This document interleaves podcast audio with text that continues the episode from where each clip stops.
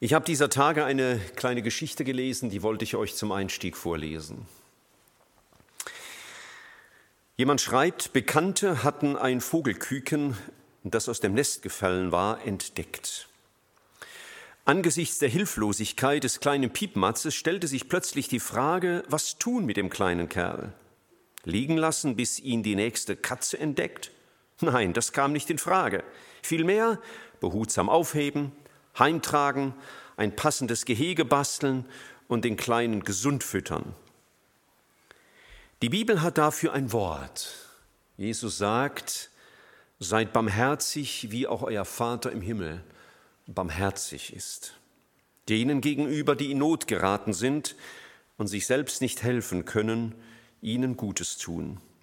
Wer sich so großzügig zeigt, dem begegnet auch Gott großzügig. Die Jahreslosung heißt für dieses Jahr, seid barmherzig, wie euer Vater im Himmel barmherzig ist.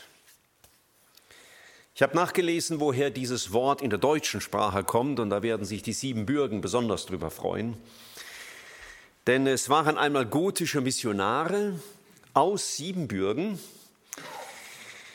die einmal nach Süddeutschland kamen, um dort zu evangelisieren. Aber sie fanden kein Wort in der hiesigen Sprache für barmherzig. Was sie aber festgestellt hatten, es gab ein Wort für arm machen oder berauben und das hieß Arman oder Armen, so nannte man das, wenn man jemanden ausgerummt hat. Man hat ihn arm gemacht. Dann haben sie einfach vor dieses Wort Armen eine Silbe gesetzt, die das Wort ins Gegenteil verkehrt. Das kennen wir auch in der deutschen Sprache. Wenn ich zum Beispiel sage, das ist symmetrisch, dann muss ich nur das, den Buchstaben A davor setzen und dann habe ich genau das Gegenteil, asymmetrisch. Oder das ist typisch und dann setze ich ein A vorne dran, ist es atypisch, also genau das Gegenteil. Das haben also die gotischen Missionare auch schon gemacht, haben vor dieses Arman die Silbe abgesetzt und dann davor noch zur Verstärkung eine Silbe gesetzt, die nannte sich er und schon hatte man dieses Wort Erbarmen. Das heißt, ein Herz für die Armen haben und sie ganz von ihrer Armut befreien.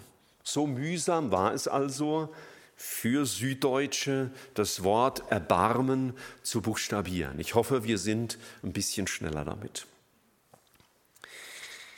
Wenn ihr die Bibel aufschlagen wollt, und darum bitte ich euch, ermuntere euch immer wieder, bringt eure Bibel mit und Stifte und was zum Schreiben, um mitzudenken. In Lukas 6 ist unser Predigtext, diese Jahreslosung. Lukas 6, Vers 36, darum seid barmherzig, wie auch euer Vater barmherzig ist. Als Freund der Zahlen gucke ich immer, wo ein Vers steht in einem Text und dieser Vers steht ziemlich genau in der Mitte der Bergpredigt, wie sie uns Lukas wiedergibt. Und im Matthäusevangelium haben wir die Langversion der Bergpredigt, Matthäus 5 bis 7. Und da steht ziemlich genau in der Mitte eigentlich ein ganz ähnlicher Satz wie der im genau gleichen Zusammenhang. Aber ich weiß nicht warum. Luke, äh, Matthäus hat etwas anders wiedergegeben. Er sagt dort nämlich, seid vollkommen, wie euer Vater im Himmel vollkommen ist. Man könnte also auch sagen, die Barmherzigkeit ist der vollkommenste Ausdruck unseres christlichen Lebens. Seid barmherzig und seid vollkommen ist vielleicht genau das Gleiche. Die griechische Sprache hat manchmal verschiedene Worte für den gleichen Begriff in der deutschen Sprache, manchmal ist es umgekehrt. Bei der Barmherzigkeit ist es tatsächlich so, dass die ähm, griechische Sprache uns mehrere Begriffe bietet.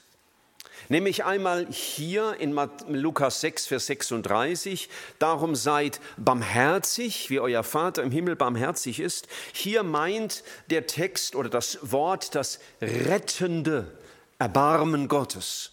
Gott erbarmt sich, um zu retten aus einer Gefahr, aus einer tödlichen Gefahr, vielleicht. Es war auch genau das gleiche Wort, das Paulus gebraucht hat, nachdem er im Römerbrief elf Kapitel lang das Evangelium beschrieben hat, die Rettung Gottes, dass er dann im zwölften Kapitel im ersten Satz gleich schreibt, ich ermahne euch durch die Erbarmungen Gottes, dass ihr eure Leiber hingebt. Also euer Erbarmen, das Erbarmen Gottes soll Konsequenzen haben. Gott hat euch sein Erbarmen geschickt zur Errettung und daraus folgt etwas. Die Barmherzigkeit Gottes ging so weit, dass uns im Hebräerbrief im Kapitel 2 geschrieben wird, dass er Mensch wurde und in allen Dingen genau versucht wurde, genau wie wir, um barmherzig zu sein und ein treuer hoher Priester. Also die Barmherzigkeit, wie die Bibel sie beschreibt, beschreibt einmal das rettende Handeln Gottes für uns. Ein anderer Begriff, der den wir oft ähnlich wiedergeben, ist ein Wort, das etwa mit Mitgefühl übersetzt werden könnte. Zum Beispiel in Matthäus 9 im Vers 36, da ist der Herr Jesus unterwegs, um überall zu predigen und dann schaut er sich die Menschen an und ist ganz erschüttert über ihren geistlichen Zustand und es heißt dort in Matthäus 9, Vers 36, und als er die Menschenmengen sah, jammerten sie ihn. Das ist dieses Wort. Erbarmte er sich über sie. Und dieses Mitgefühl, das hier gebraucht wird, ist ein Wort, das ungefähr auch sagt, einem das Herz im Leib umzudrehen. Also hier ist nicht das rettende Handeln, sondern eher das Gefühl, das jemand hat, wo es ihm innerlich weh tut, um die Not eines anderen Menschen. Das ist genau das Gleiche, wie der Herr Jesus eines Tages einen Aussätzigen trifft und sich über ihn erbarmt und die Hand ausstreckt, ihn anfasst und ihm sagt, sei gesund. Und natürlich finden wir das wieder bei dem Gleichnis vom sogenannten Schalksknecht, der eine riesen Schuld hatte, die er unmöglich wieder abzahlen konnte. Und da heißt es, und als Herr, dem Herr das deutlich wurde, erbarmte er sich über ihn und schenkte ihm die ganze Schuld. Das Wort kommt auch vor in dem Gleichnis vom verlorenen Sohn, wo der Vater dem Sohn entgegenläuft, der so abgerissen daherkommt und sein Mitgefühl als Vater lässt ihn nicht mehr im Haus sein, sondern er läuft ihm entgegen. Und selbstverständlich kommt das auch vor im Gleichnis vom barmherzigen Samariter, der sich über den halbtotgeschlagenen erbarmt und einfach sein Gefühl zeigt. Also einmal ist Erbarmen das rettende Handeln Gottes, es ist, beschreibt das Mitgefühl und in einem anderen Zusammenhang drückt es einfach die Mitmenschlichkeit aus. Und das ist das, was man dem Christentum insgesamt vielleicht ein wenig zurechnet, dass die Nächstenliebe. Wir lesen das auch hier im Lukas-Evangelium im Kapitel 10, im Vers 37, als der Herr Jesus das Gleichnis vom barmherzigen Samariter gesagt hatte und dann seinem Gegenüber die Frage stellt im Vers 36, wer sich jetzt als Nächster bewiesen hätte. Und dann heißt es im Vers 37, dass sein Gesprächspartner sagt, der die Barmherzigkeit an ihm tat. Das rettende Erbarmen Gottes, das Mitgefühl Gottes und einfach auch die Menschlichkeit, die sich auch dann zeigt, Menschen, die in einer äußeren Not sind, ihnen Hilfe zu bringen. So sagt der Herr Jesus im Matthäusevangelium in diesem Paralleltext, seid vollkommen, wie euer Vater im Himmel vollkommen ist. Und im nächsten Satz sagt er, dass wir Almosen geben sollen dem, der sie nötig hat. Also wir sehen, das Wort Erbarmen hat eine ziemlich breite Bedeutung. Von Gottes Sicht aus, in seinem Handeln, denken wir an Dinge wie ähm, sein Handeln im Alten Testament. Mich hat das sehr gefreut, als ich im zweiten Buch Mose im Kapitel 33 festgestellt habe, dass Barmherzigkeit ein Name Gottes ist. Denn im 2. Mose 33 im Vers 19 steht Folgendes. Da spricht Gott zu Mose, der ihn begegnen wollte. Ich will alle meine Güte vor deinem Angesicht vorübergehen lassen und will den Namen des Herrn vor dir ausrufen. Also ich werde meinen Namen ausrufen. Und welchen Namen spricht er jetzt aus? Wir müssen nur weiterlesen. Wem ich gnädig bin, dem bin ich gnädig. Und über wen ich mich erbarme, über den erbarme ich mich. Barmherzigkeit ist also ein, ein Name Gottes im Alten Testament. Da besuchte einmal, ich glaube, es war Pfarrer Wilhelm Busch, einen Menschen, der wollte mit ihm ein Fest planen oder war es eine Beerdigung, ich weiß es nicht mehr richtig. Und er war nicht so, hatte es nicht so mit der Bibel, dieser Mann, der mit Wilhelm Busch sprach. Und er sagte, aber gell, ähm, ich möchte einen Vers aus dem Neuen Testament, die sind freundlicher und voller Liebe und nichts aus dem Alten Testament. Und dann meinte Wilhelm Busch, Sie meinen also Sätze wie barmherzig und gnädig ist der Gott, geduldig von großer Güte. Ja, sagt er genau sowas. Und Sie meinen, ich sollte nicht einen Satz verwenden wie, es ist schrecklich in die Hände des lebendigen Gottes zu fallen. Ja, sagt er genau, sowas will ich nicht hören. Sagt er, wissen Sie, es ist nur ein Problem. Der erste Vers stammt aus dem Alten Testament und der zweite aus dem Neuen. Ja, wir können nicht Gott einfach in Alt und Neues Testament aufteilen. Die Barmherzigkeit Gottes ist das Wesen unseres Gottes. Und diese Barmherzigkeit wird deutlich in der Menschwerdung Jesu. Wenn ihr eure Bibel offen habt, habt das Lukas-Evangelium offen, blättert mal zurück ins erste Kapitel. Da ist der Lobgesang von Zacharias aufgeschrieben.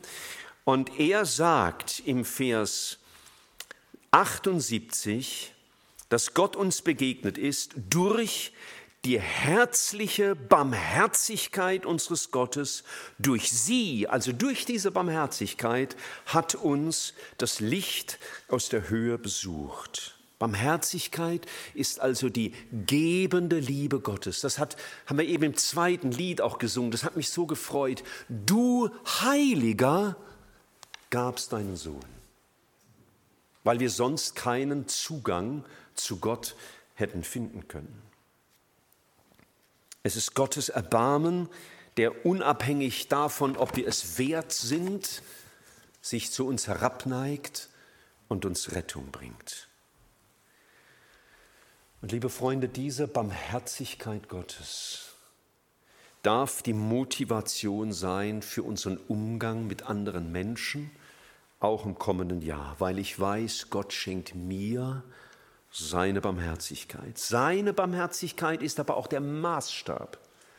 Nicht meine Barmherzigkeit, sondern seine Barmherzigkeit. Es ist sehr interessant, wenn man über Barmherzigkeit vor allen Dingen im Alten Testament liest, dass es sehr oft im Zusammenhang mit der Schuld der Menschen gebraucht wird. Fast immer, wenn Gott im Alten Testament von Barmherzigkeit spricht, spricht er auch von Gnade und Vergebung der Schuld. Das heißt, dass Gottes Barmherzigkeit sich dort am deutlichsten gezeigt hat, wo es um die Schuld von Menschen ging und nicht um unsere finanzielle Verarmung oder unsere Krankheit oder irgendein Unglück, sondern die Barmherzigkeit Gottes zeigt sich vor allen Dingen dort, wo es unsere, um unsere Schuld geht. Er neigt sich zu uns herab. Ich liebe manche Lieder von Manfred Siebald. Er ist ja jetzt auch schon ein älterer Herr, die Jüngeren kennen den vielleicht gar nicht mehr so. Das war so unser Liedermacher, als wir junge Kerle waren. Ganz tolle Texte. Und ähm, ich habe ein Lied herausgesucht, das das sehr schön umschreibt, diese Barmherzigkeit Gottes. Warum bin ich noch immer hier in seiner Hand? Warum ließ mich Gott wohl noch nicht fallen? Nie in all den Jahren, seit er mich fand. Warum bin ich noch immer hier in seiner Hand? Hat er nicht tausendmal schon Grund gehabt, mich im Zorn zu verwerfen und hat er mich nicht noch tausendmal fester gefasst? Mir verziehen, wenn ich drum bat. Warum bin ich noch immer hier in seiner Hand? Warum ließ mich Gott wohl noch nicht fallen, nie in all den Jahren, seit er mich fand? Warum bin ich noch immer hier in seiner Hand? Bin ich nicht sperrig wie ein altes Holz und so kantig und rau wie ein Stein? reiß mich selber oft blutig am eigenen Stolz, pass in keine Hand hinein. Doch ich bin noch immer hier in seiner Hand und er formt mich, glättet meine Kanten, nahm mich, wie ich war, doch lässt mich nicht, wer mich fand. Warum bin ich noch immer hier in seiner Hand? Mich macht das Grübeln müde und mir fällt keine Antwort als diese mehr ein. Das, was ich nicht verstehe und was mich doch hält, muss die Liebe Gottes sein. Liebe hält mich noch immer hier in seiner Hand und mein Dank ist größer als mein Denken, so wie seine Liebe größer ist als mein Verstand. Liebe hält mich noch immer hier in seiner Hand. Liebe hält mich noch immer hier in Gottes Hand. Nirgends zeigt sich die Barmherzigkeit Gottes so, wie angesichts unseres eigenen Versagens, unserer Schuld und Sünde ihm gegenüber. Unsere Schwester Ruth Dietrich, die lange jetzt schon beim Herrn ist, die diese Gemeinde mitgegründet hat, hat einmal die Frage formuliert, haben uns die Erbarmungen Gottes barmherzig gemacht? Wenn ich euch alle fragen würde, lebt ihr vom Erbarmen Gottes, dann würdet ihr, wenigstens um einen guten Eindruck zu machen, alle sagen, ja. Aber diese Frage soll uns jetzt überleiten auch in die Jahreslosung. Seid barmherzig, wie euer Vater im Himmel barmherzig ist. Seid ihr also auch barmherzig? Haben uns die Erbarmungen Gottes barmherzig gemacht? Wir wollen uns den Text der Jahreslosung aus Lukas 6 jetzt ein bisschen genauer anschauen. Das war mal so mehr sprachliche, inhaltliche Vorbemerkungen, dass wir wissen, wovon wir sprechen. Lukas 6, 36, darum seid barmherzig, wie auch euer Vater im Himmel barmherzig ist. Ich habe ja vorhin gesagt, der Vers steht mitten in der, dem Bericht über die Bergpredigt und deswegen hat er eine zentrale Bedeutung. Und dann habe ich einfach mal ganz kurz diesen Bericht über die, Jahreslo über die äh, Bergpredigt gescannt aus dem Lukas-Evangelium und gesehen, dass er fünf verschiedene Themen anspricht und uns damit deutlich macht, was die Grundlage, die Motivation, vielleicht auch was die Pflicht unserer Barmherzigkeit ist. Wir sollen barmherzig sein, weil nach Vers 20 bis 27 wir zu beglückwünschen sind. Die sogenannten Seligpreisungen kann man auch übersetzen mit zu beglückwünschen sind. Und wir sind zu beglückwünschen, wenn wir die Liebe Gottes und seine Barmherzigkeit für uns erfasst haben. Und deswegen sagt er, seid barmherzig. Wir sollen barmherzig sein, weil nach Vers 37 und folgende, wir so gerichtet werden, wie wir andere richten. So wie wir mit anderen umgehen, so wird Gott mit uns umgehen, so sagt er es. Vers 38 am Ende, Vers 37 zunächst, richtet nicht, damit ihr nicht auch gerichtet werdet, verurteilt nicht, dann werdet ihr nicht verurteilt, vergebt, dann wird man euch vergeben und am Ende von Vers 38, denn genau mit dem Maß, mit dem ihr messt, wird man euch wieder messen. Ein zweiter Grund also, warum wir barmherzig sein sollen. Das dritte, er spricht ab Vers 43 vom vom Bringen guter Frucht.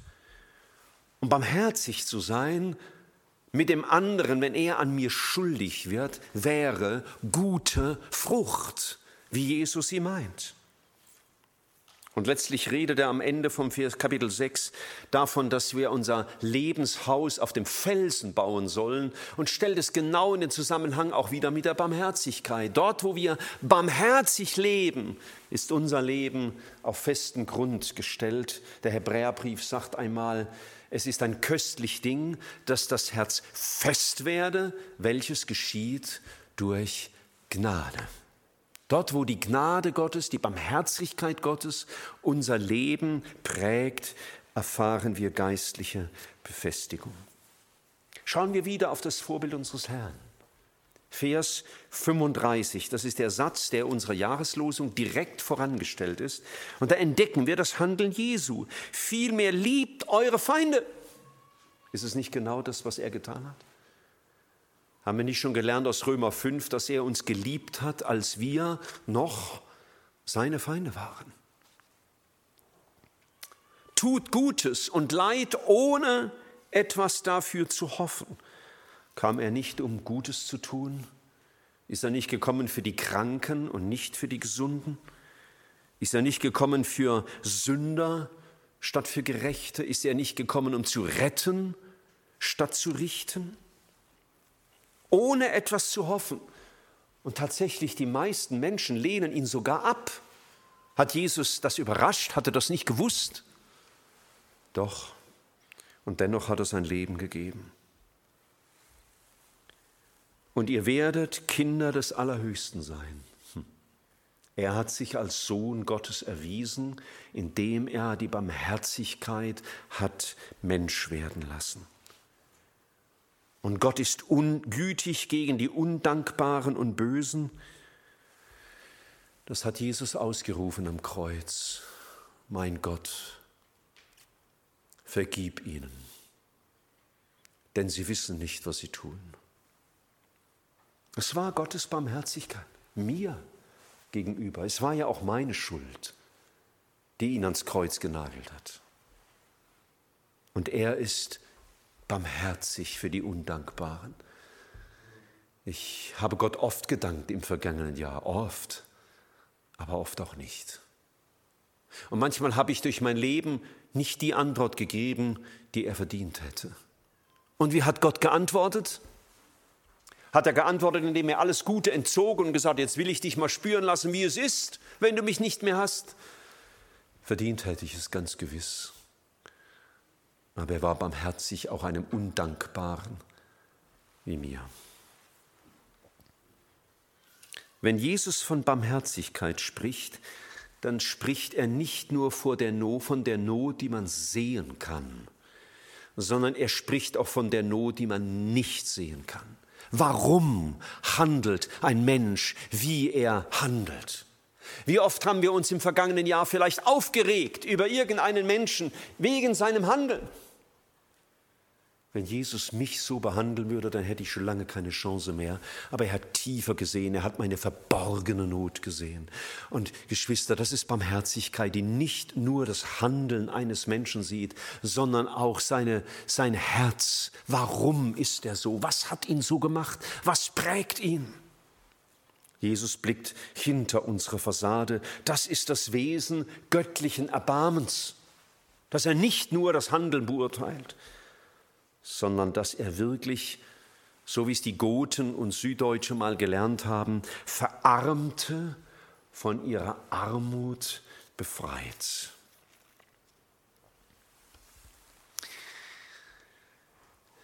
Nun ist die Jahreslosung nicht zuerst ein Text oder nicht nur ein Text, die, der vom Erbarmen Gottes spricht, wie wir es jetzt betrachtet haben, sondern es ist eine Aufforderung an uns. Seid barmherzig wie euer Vater barmherzig ist. Was bedeutet das für mich? Was soll die Barmherzigkeit Gottes in meinem Leben bewirken? Wie kann ich sie leben? Wie kann ich sie weitergeben? Einige Dinge möchte ich uns nennen, wie wir Gottes Barmherzigkeit beantworten können. Die erste Antwort finden wir in Römer 12, Vers 1. Ich habe vorhin schon mal erwähnt, Paulus hat elf Kapitel lang die Gnade Gottes beschrieben, das Erbarmen Gottes, die Rettungstat in Jesus.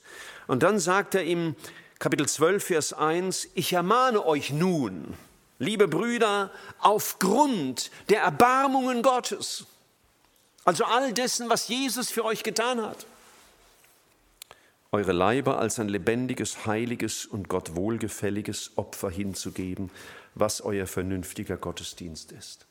Die erste Antwort auf das Erbarmen Gottes uns gegenüber ist die Hingabe unseres Lebens an ihn. wenn du mich so sehr liebst, wenn du dich so erbarmst, dann kann mein Leben nirgendwo besser aufgehoben sein als in deinen guten Händen. Kann es nirgends besser eingesetzt werden, als deinen Willen zu tun. Wenn wir Barmherzigkeit leben wollen, dann leben wir das natürlich nicht nur als Antwort Gott gegenüber, sondern das soll man gegenüber spüren. Wir haben gelesen in Lukas 6, im Vers 27, ich sage euch, liebt eure Feinde, tut denen Gutes, die euch hassen. Und im Vers 35 noch einmal, vielmehr liebt eure Feinde, denn er ist gütig gegen die Undankbaren und Bösen. Barmherzigkeit zu leben bedeutet also, mich über den zu erbarmen, der an mir schuldig wird. Ich möchte, dass wir das wirklich begreifen. Die Barmherzigkeit Gottes zeigt sich in erster Linie an seinem Umgang mit unserer Schuld, mit unserer Sünde. Da zeigt sich die Barmherzigkeit Gottes. Er neigt sich herab in unsere Schuld. Er verurteilt uns nicht deswegen. Das ist meine große Hoffnung. Sonst hätte ich im vergangenen Jahr tausendfach die Hoffnung verlieren müssen wegen meiner Schuld.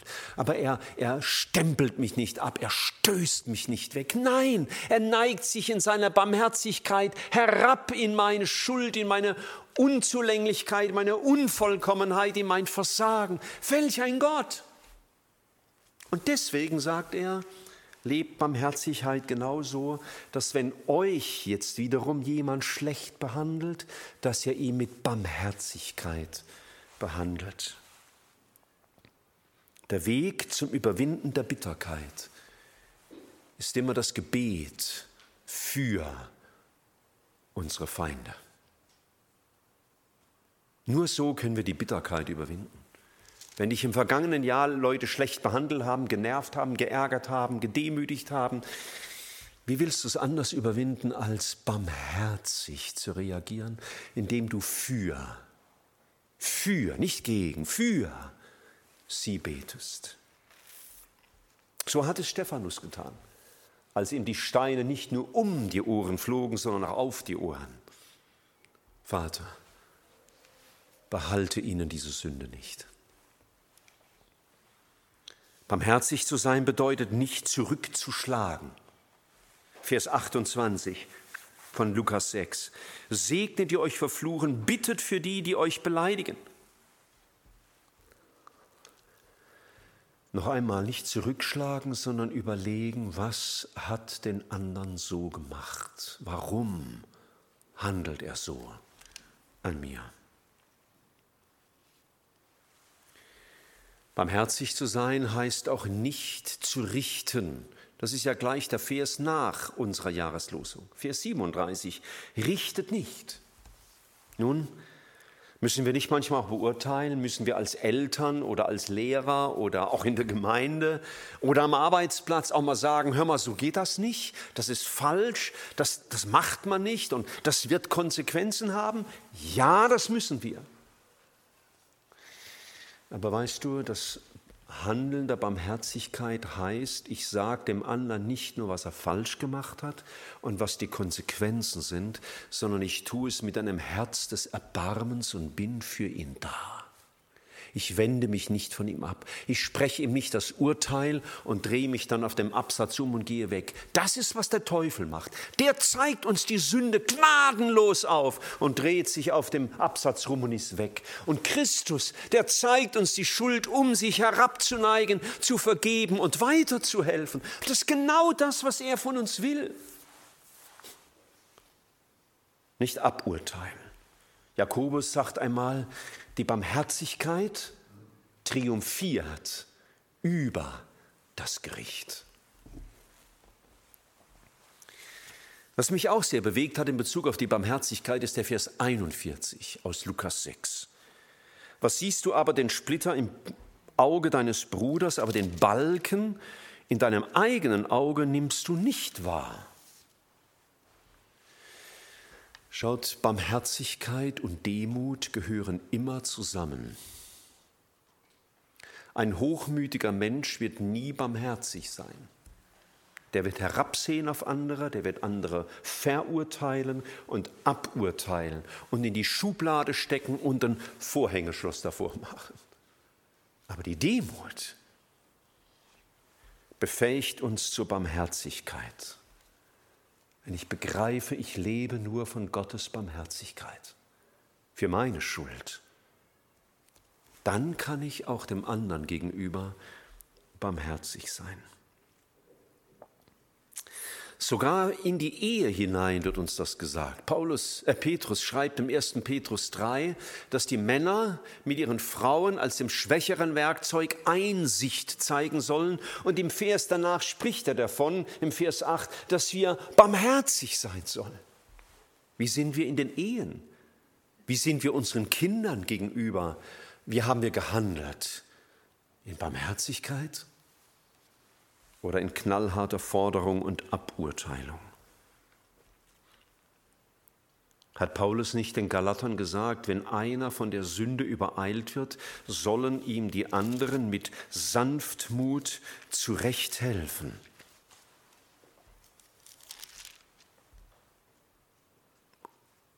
Und die Last des anderen tragen, statt ihn zu verurteilen.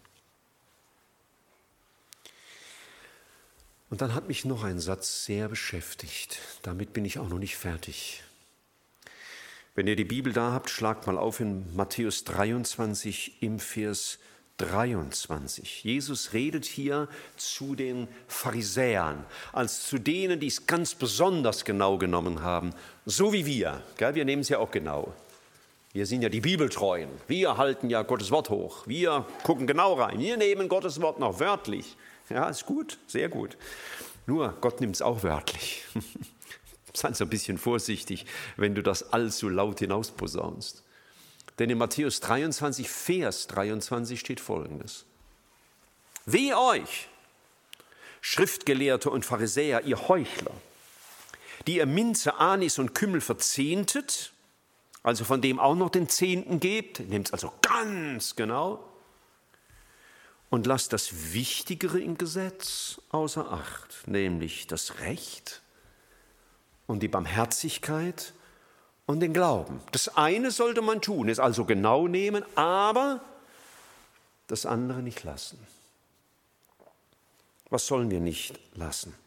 Wir sollen das Recht nicht vergessen. Wenn man vor Gericht steht, dann hat der Richter eine schwierige Aufgabe. Er muss das Recht vertreten.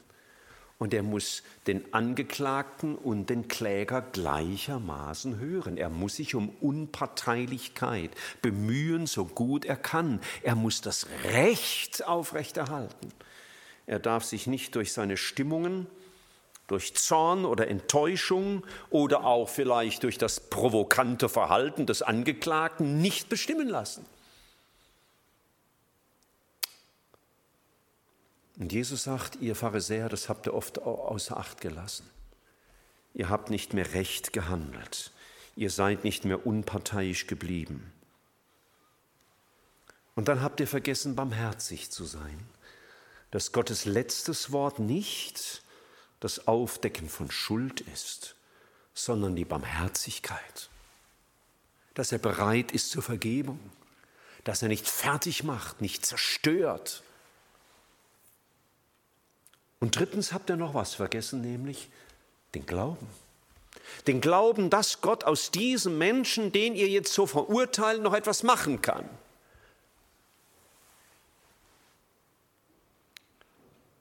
Wenn Jesus uns sagt, seid barmherzig, wie euer Vater im Himmel barmherzig ist, dann wird das für mich eine Lektion auch für dieses Jahr sein. Ich nehme an, für dich auch das Recht nicht aus den Augen zu verlieren, mich also nicht durch meine Emotionen bestimmen zu lassen, sondern von dem, was Recht ist in den Augen Gottes. Dass wir die Barmherzigkeit nicht vergessen, also nicht den anderen fertig machen wollen, sondern ihm helfen wollen. Und dass wir den Glauben nicht verlieren. Ich meine nicht so sehr den Glauben an diesen Menschen, sondern den Glauben für diesen Menschen. Wir haben diese Jahreslosung wahrscheinlich nötig. Unser Herr, er trägt den Namen Barmherzigkeit. Das ist einer seiner Namen. Aber weißt du, mein zweiter Vorname und dein zweiter Vorname ist das nicht. Es ist nicht unsere natürliche Ausstattung, barmherzig zu sein. Wir sind vergesslich. Wir vergessen sogar oft, wie gnädig und barmherzig Gott mit uns war und ist. Wir haben vergessen, dass er gesagt hat, wer steht, sehe wohl zu, dass er nicht falle. Und Hochmut kommt vor dem Fall. Und Jakobus hat gesagt, dass ein unbarmherziges Gericht über den gehen wird, der nicht Barmherzigkeit übt. Also das ist nicht eine Sache, die ich machen kann oder auch nicht. Das ist nicht so ein nice to have, sondern das ist essentiell, weil es das Wesen, den Kern unseres Glaubens erfasst. Deswegen steht dieser Vers auch mitten in der Bergpredigt. Und wir haben gesehen, Demut und Barmherzigkeit sind untrennbar. Und deswegen muss Gott mich manchmal demütigen damit ich wieder begreife, wer ich bin. Und dass ich nur von seinem Erbarmen lebe, von sonst gar nichts. Und dass ich diese Barmherzigkeit dann weitergebe. Denn er hat gesagt, wenn ihr dem Nächsten eure Sünden vergebt, wird euch der Vater im Himmel auch vergeben. Und wenn ihr dem Nächsten die Sünde nicht vergebt, dann wird er euch auch nicht vergeben. Ich vergleiche das immer mit dem Stromkreislauf. Solange der Strom fließt und die Birnen okay sind, haben wir hier Licht. Aber du musst nur mal den Lichtschalter drücken, das heißt den Stromkreislauf unterbrechen und dann ist dunkel hier. Und genauso, Geschwister, wird es dunkel in unseren Herzen und wird es dunkel in unseren Familien und an unseren Arbeitsplätzen und in unserer Gemeinde und in unserer Gesellschaft, wenn der Kreislauf der Barmherzigkeit unterbrochen wird, weil ich die Barmherzigkeit, die ich jeden Tag von meinem Herrn so selbstverständlich empfange, nicht weitergebe. Und deswegen ist das nicht so ein netter Satz. Seid barmherzig, wie euer Vater im Himmel ist. Er rührt an den absoluten Kern unseres Lebens, unseres Glaubens, unseres gemeinschaftlichen Lebens als Gemeinde. Es rührt den Kern unserer Familien an. Wie gehen wir miteinander um? Mit unseren Freunden. Wie gehen wir auch um mit unseren Gegnern, mit denen, die anders denken wie ich? Wie gehen wir mit unseren Politikern um? Wie reden wir über Verbrecher?